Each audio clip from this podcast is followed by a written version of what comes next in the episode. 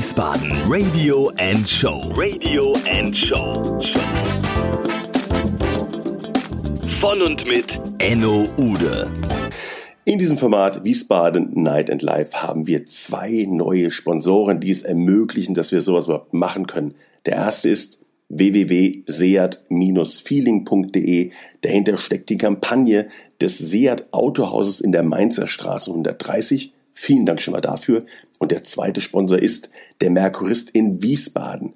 www.merkurist.de. Deine Nachrichten, deine Stadt. Ich danke an dieser Stelle beiden Sponsoren für das Möglichmachen und überreiche jetzt an niemand Geringeren als Ja, ihr habt's erraten. Herzlich willkommen bei Wiesbaden Radio und Show. Mein Name ist Jörg Lichtenberg und ich bin heute zu Gast in der Küche bei Wolfgang Kerl, den die meisten Wiesbadener eher kennen werden als DJ Mr. Mojo. Hallo Wolfgang. Wiesbaden Radio and Show. Radio and Show. Night and Life. Night and Life.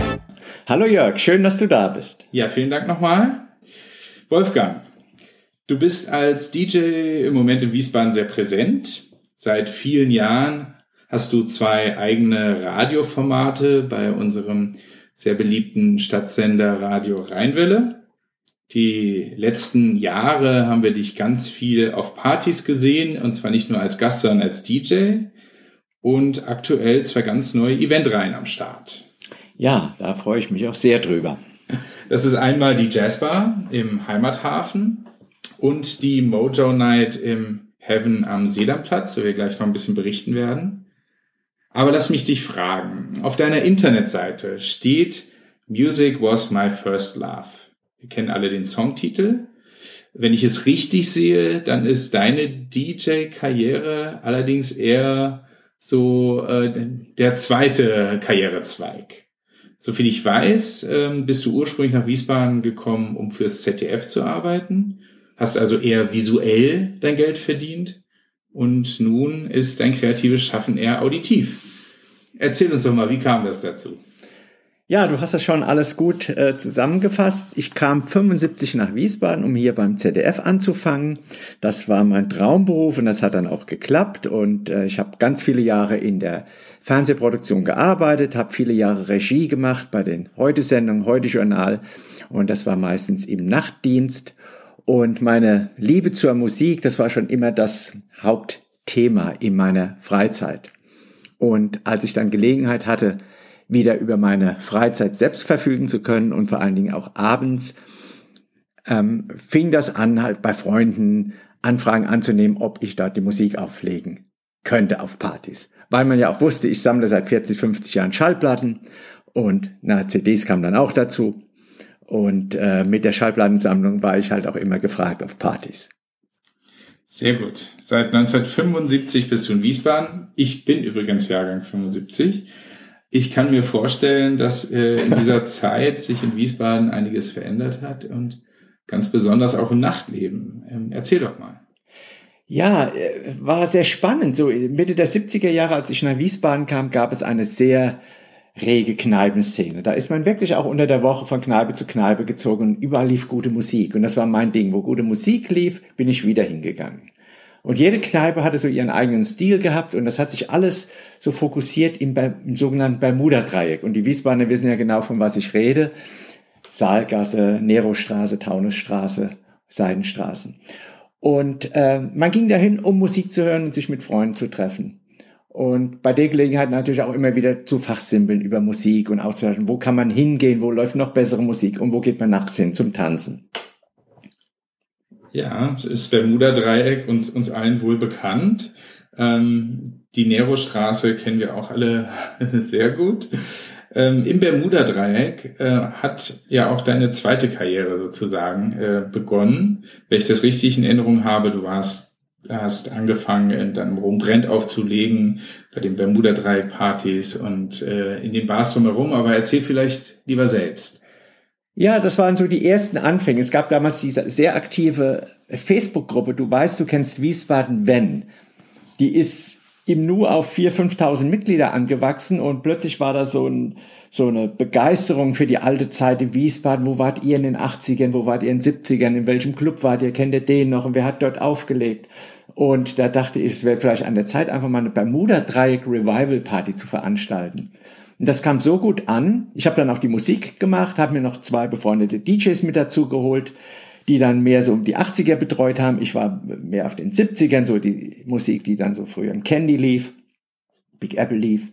Und daraus wurden dann, ich weiß, ich glaube 12, 13, 14 äh, Partys, die wir im Kulturpalast gemacht haben, zum Thema Bermuda-Dreieck, was ja zu der Zeit eigentlich schon tot war. Es gab noch Dein Gestüt, es gab die Boom Boom Bar und es gab das Rumbrennt. Ja, das, das, die Klappe gab es damals auch. Die Klappe gab es auch noch. Mehr, ja, war dann schon mehr so eine, ja, eine Kneipe mit ja, Fußball und Fußball ja, gucken. Das ist richtig. Auf der Taunusstraße gab es noch das Cubic. Cubic gab es noch als Nachtclub, genau. genau äh, die Mano a Mano Bar gab es noch nicht. Ähm, ja, es hat sich, hat sich einiges verändert. Ähm, die Nero-Straße ist nun allerdings eher zu einer Kaffeestraße geworden als, ich glaube, das Nachtleben ist da erstmal durch, aber darüber wollen wir heute gar nicht reden. Ähm, du warst im Gestüt Renz äh, bei mir, wenn ich das so sagen darf. Ja. Zuletzt mit einer sehr schönen Eventreihe, einer Jazzbar-Reihe, äh, die mir persönlich auch sehr viel Spaß gemacht hat. Ähm, und du führst diese Reihe nun im Heimathafen fort, wie ich gesehen habe. Ja, ich hätte es ja gerne im Gestüt weitergemacht, aber dann haben die Umstände das ja nicht zugelassen. Und dann bekam ich das Angebot, das Format im Heimathafen weiterzumachen, aber in etwas anderer Form, also nicht mehr den Kneipenabend, den Barabend, den wir eigentlich ins Leben gerufen hatten, bei dem man, bei dem sich erwachsene äh, Leute treffen, um ein Whisky oder ein Gin oder ein, was weiß ich, ein gutes Glas Wein zu trinken und dazu eben coole Jazzmusik zu hören, in der Hoffnung, dass sich dann auch Musiker einfinden, die mal eine kleine Jam Session machen. Hat ja dann auch sehr oft sehr gut funktioniert. Wir hatten ja sehr viel Spaß gehabt mit deinen Freunden da aus der Szene. Und das war schön. Und jetzt im Heimathafen mache ich das etwas anders. Da veranstalte ich einmal im Monat einen Live-Jazz-Abend. Da lade ich Musiker ein, die bereit sind, ohne Honorar aufzutreten, weil wir auch keinen Eintritt verlangen wollen, weil wir einfach die Musik erstmal den Menschen vorstellen wollen. Und wenn es ihnen dann gefällt, bitten wir Sie, das ihr mit einer Spende auszudrücken. Und das funktioniert sehr, sehr gut. Da habe ich ein sehr unterschiedliches Programm. Ich kriege inzwischen Anfragen sogar aus Frankfurt und Darmstadt und Limburg, die von Leuten, die davon gehört haben, weil es sich herumgesprochen hat, dass der Heimathafen so ein cooles Publikum hat. Mhm. Dass wirklich die, äh, die Leute, die dorthin kommen, sich überraschen lassen. Man kennt ja die Musiker nicht, die ich da vorstelle. Aber die Leute kommen, es ist fast immer bis zum letzten Sitzplatz gefüllt und die Leute haben ihren Spaß und das drückt sich dann auch immer in dem aus, was sie dann spenden, dann sehe ich, aha, die Leute waren zufrieden, sonst würden sie nicht so viel spenden. Ich gebe das dann an die Musiker weiter und ja, und so hat sich dieses Format jetzt eigentlich sehr schön etabliert. Wie gesagt, das ist einmal im Monat an einem Donnerstag im Heimathafen. Sehr gut. Die Events äh, finden wir auf Facebook im Zweifelsfall. Genau, ja, ja. Oder Newsletter vom Heimathafen. Sehr gut. Das Nachtleben, wir hatten gerade schon drüber gesprochen, in Wiesbaden hat sich verändert. Ähm, die Nero-Straße ist nicht mehr the place to be, at night zumindest. Ähm, ganz stark hin zum Seelandplatz. Ähm, dort gibt es ja auch das äh, großartige Heaven von Linda Zimmermann, ähm, in dem du eine ganz neue eigene Eventreihe präsentierst, die Mojo Night. Willst du uns davon vielleicht ein bisschen was auch erzählen und vielleicht auch von dem musikalischen Konzept, das dahinter steht? Ja, Jörg, erzähle ich natürlich sehr gerne von, weil das jetzt wirklich so äh, eine Sache ist, die mir sehr, sehr viel Spaß macht. Mit Linda Zimmermann bin ich eigentlich seit der Eröffnung irgendwie in Kontakt und sie hatte von Anfang an, weil wir uns kennen, auch über ihren Vater her, der ähm, früher in Wiesbaden ja auch ein sehr bekannter äh, Teil der Szene war äh, in der Gastronomie.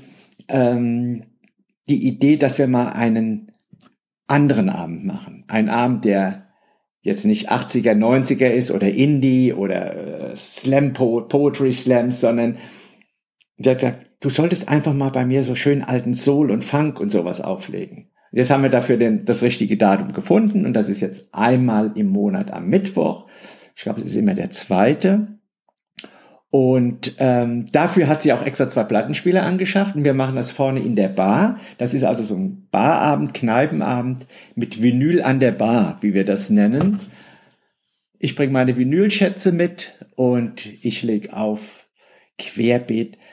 Es ist keine Party, also es ist, ich sage, äh, Music to move your feet and feed your soul. Die Leute sollen gute Laune bekommen, sollen ein bisschen mit den Hüften wackeln und ein bisschen mit den Fingern schnippen und mein Mitteilungsbedürfnis wird dadurch natürlich auch befriedigt. Ich habe unheimlich Spaß dran, aus Liebe zur Musik ähm, die auch vorzustellen. Im Radio sehe ich nicht, wer, wer mein Publikum ist. In der Bar sehe ich dann an der Reaktion, oh, das kommt gut an, du kannst mehr in diese Richtung spielen. Und das macht sehr, sehr viel Spaß. Und die zweite Mojo Night äh, ist schon bald wieder im Heaven. Sprechen wir über aktuelle Musik, Wolfgang. Ähm, was hörst du selbst gerne? Welche Musik, welche Band inspiriert dich zurzeit selbst ganz persönlich am meisten? Alles, was mit New Soul zu tun hat. Bands wie Men of North Country, die habe ich eben erst entdeckt, beziehungsweise im Sommer entdeckt, als ich in Brighton war. Das ist eine Band aus Tel Aviv, die feinsten Soul spielt, fast schon Richtung Northern Soul, sehr tanzbare Musik großartig gemacht oder Bands wie New Street Adventure, die sich jetzt nach dem dritten Album leider schon wieder aufgelöst haben. Sehr gern alles, was in Richtung Acid Jazz geht. Das ist auch so ein bestimmtes Genre, das irgendwann mal erfunden wurde. Das Kind muss ja einen Namen haben. Das ist so eine Mischung aus Soul und Jazz und Funk. Sehr, sehr interessant. Das Label kommt aus London. Und äh, das ist so das, wo, wo ich am meisten im Moment äh, am Suchen bin und am Entdecken bin. Also einfach Radio anschalten ist bei dir eher unüblich? Ja, Radio höre ich gar nicht. Ich mache gern Radio. Nachher auch wieder in meiner Sendung stelle ich in Blackadelic auch wieder genau diese, diese Musik vor, weil ich denke, man, man muss keine Radiosendung mehr heute machen, um dann Joe Cocker, Tina Turner und äh, Earth, Wind and Fire zu spielen. Ich denke, Radio soll auch unterhalten, soll informativ sein und deshalb bin ich da mit meinem Mitteilungsbedürfnis und stelle die Musik vor, die ich entdeckt habe und die ich toll finde. Und ich glaube, damit erreiche ich auch in Wiesbaden und auch im Netz ein, ein ganz schönes Publikum.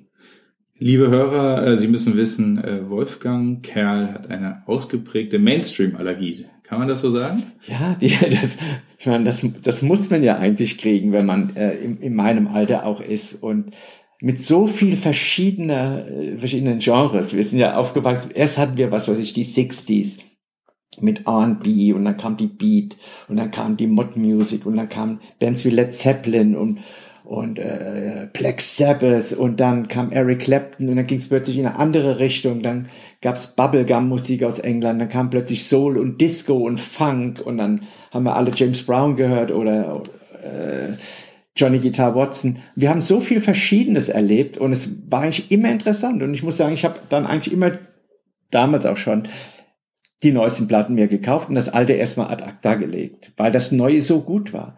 Und ich muss sagen, heute entdecke ich nicht mehr viel Neues und schon gar nicht im Radio, wo also nur Mainstream gespielt wird. Und das, was heute als Black Music bezeichnet wird, was ich jetzt auch wieder bei der Grammy-Verleihung gesehen habe, damit kann ich halt nichts anfangen. Das ist mir halt zu, wie du schon gesagt, zu mainstreamig, zu flach. Es klingt alles irgendwie gleich. Es berührt mich nicht. Es ist mega erfolgreich. Es muss gut sein, sonst wäre es nicht so erfolgreich. Ich will auch nicht sagen, dass unsere Musik besser war. Äh, ich kann halt nichts damit anfangen. Es berührt mich nicht. Und wenn, Worte, das ja, ist vollkommen in Ordnung. Wenn ich dann eine, eine Platte von Nina Simone oder von Diana Washington oder von Ray Charles auflege und das auch abends in meinem Barabend und sehe, wie dann die äh, jungen Leute drauf reagieren, das macht mir so einen Spaß. Ja, ähm, Musik hörst du auch am liebsten eigentlich live. Äh, du bist ein ausgeprägter Konzertfan. Ja. Ähm, weißt du überhaupt, auf wie vielen Konzerten du in deinem Leben warst? Und weißt du noch, welches das erste und welches möglicherweise das beste Konzert in deinem Leben war? Das weiß ich, Jörg, weil ich mir äh, alle Konzertkarten, fast alle aufgehoben habe und die wow. mal in einem Album. Dickes Album. Äh, ja, ganz dickes Album. Und äh, das geht zurück bis in die 70er. Und mein allererstes Konzert, das war im Kino, da war ich noch ein Kind, das waren die Lords Die Älteren werden sich dran erinnern, das war eine deutsche Beatband aus Berlin. Die hatten einen Hit, der hieß Poorboy. Und mein erstes richtiges Konzert war aber in Frankfurt in der Festhalle. Lippmann und Rau präsentiert. Emerson, Lake and Palmer. Das war mein erstes Konzert und das war auch ein grandioses Konzert. Und das beste Konzert? Das beste Konzert. Ich habe viel gesehen. Ich habe U2-Konzerte gesehen, bei denen ich Gänsehaut hatte. Coldplay-Konzerte. Ich habe BB King gesehen. Ich habe einen ganz alten Mann gesehen in, in Amerika. Das war äh, John Lee Hooker. Ganz alt. Der wurde auf die Bühne geführt. Das war beeindruckend. Hatte ich auch eine Gänsehaut. Oder äh, ähm, äh, Bo Diddley habe ich gesehen in einem kleinen Club in Amerika, saß an so einem kleinen Tischchen in so einem Jazzclub vor der Bühne und konnte es nicht fassen, dass diese Legende da vor mir sitzt. Aber ich muss sagen, letztes Jahr war ich in Hamburg, großes Stadionkonzert, The Rolling Stones. Und ich muss sagen, es war eines der besten Konzerte von der, von der Qualität. Nicht unbedingt, dass es mich so sehr berührt hat, aber so von der Qualität, die, die Auswahl, das ganze Programm, die Lichtgestaltung, es war sensationell. Die alten Herren können es noch. Die alten Herren können es fast noch besser als früher. Gut, die Technik wird auch immer besser und ja, es war, es war toll, war grandios. Und äh, hast du aktuell Konzertkarten in der Brieftasche? Was, was schaust du, hörst du dir als nächstes an? Ja, oh, Garage, Garage-Musik aus Seattle im Schlachthof äh, gastieren die Sonics. Das ist eine Band, die sich in den 60er Jahren etabliert hat wenn man es heute hört, ist es eher Punkmusik. Die haben Punkmusik gemacht, bevor es diesen Begriff überhaupt gab. Die Sonics, die sind zu Gast in Wiesbaden und es ist sogar ausverkauft. Ich wollte gerade sagen, deine Empfehlung, ähm, liebe Hörer, äh, auf die Schlachthofseite gehen und Tickets sichern, aber es ist zu spät. Zu spät, aber im Schlachthof sind ja immer wieder tolle Konzerte. Ja, das letzte, Jan Delay war ein sensationelles Konzert dort oder Lee Fields letztens oder Sharon Jones die leider schon nicht mehr lebt. Also im, im Schlachthof sind sensationelle Konzerte in Wiesbaden. Aber auch die kleinen Konzerte, so im Kulturpalast, gibt es auch tolle Sachen zu entdecken. Wolfgang, von dir stammt der Ausspruch, über den ich sehr gedacht habe. Ü40-Partys sind scheußlich. Nun, ähm, man sieht es uns nicht an, aber wir sind jetzt beide knapp über 40. Das heißt, eigentlich gehören wir da genau hin. Ähm, was bewog dich zu dieser radikalen Aussage? Ja, die Erfahrung, die ich gemacht habe. Ich bin auf zwei oder drei äh, solche Veranstaltungen gewesen und dachte mir, ja, das sind, ist deine Generation, äh, das sind ja eigentlich, die sind ja sogar noch viel jünger als ich und dachte, naja, die werden alle ihren Spaß haben, wir werden das Beste aus den 70ern und 80ern hören, Funk und Rock und das alles in einer tollen Mischung, die Leute werden Spaß haben und tanzen und, aber nein, es hat, es hat irgendwie eine sehr depressive Stimmung gehabt. Es war, irgendwie hat man dem Menschen ihre, ihre, ihre Freude gar nicht angesehen, dass sie jetzt auf dieser Tanzveranstaltung sind. Sie tanzen zwar, aber man sieht ihnen die Freude nicht an. Es fehlt diese jugendliche Begeisterung. Und die habe ich mir zum Glück erhalten und deshalb gehe ich lieber auf Veranstaltungen, die generationenübergreifend sind, wo junge Leute doch einfach noch ein bisschen mehr zeigen, Emotionen zeigen und, und Spaß dran haben und, und, uns alte Säcke vielleicht auch damit anstecken und wir dann auch ein bisschen lockerer werden und äh, deshalb generationenübergreifend. Das versuche ich eben äh, mit Partys zu machen, die ich jetzt nicht betitle mit Ü40 oder Ü50 oder 60s Party, sondern einfach über die Ankündigung versuche, ähm, generationenübergreifend Interesse zu wirken indem ich sage, okay, ich spiele Altes, ich spiele Neues, aber ich spiele nichts Abgedroschenes, keine Gassenhauer und äh, es wird aufregend werden. Wenn du in Wiesbaden selbst ausgehst, wo trifft man dich? Welche Läden magst du besonders ganz gerne? Wenn ich mal ausgehe, ja. Ich gehe ganz gern, wie, wie gesagt, ins, ins Heaven am, am Sedanplatz oder auch gerne mal da in den Schoppenhof nebenan oder in, in die Bar. Ähm, nebenan von den, von den Dienstbach Sisters. Das ist ganz schön.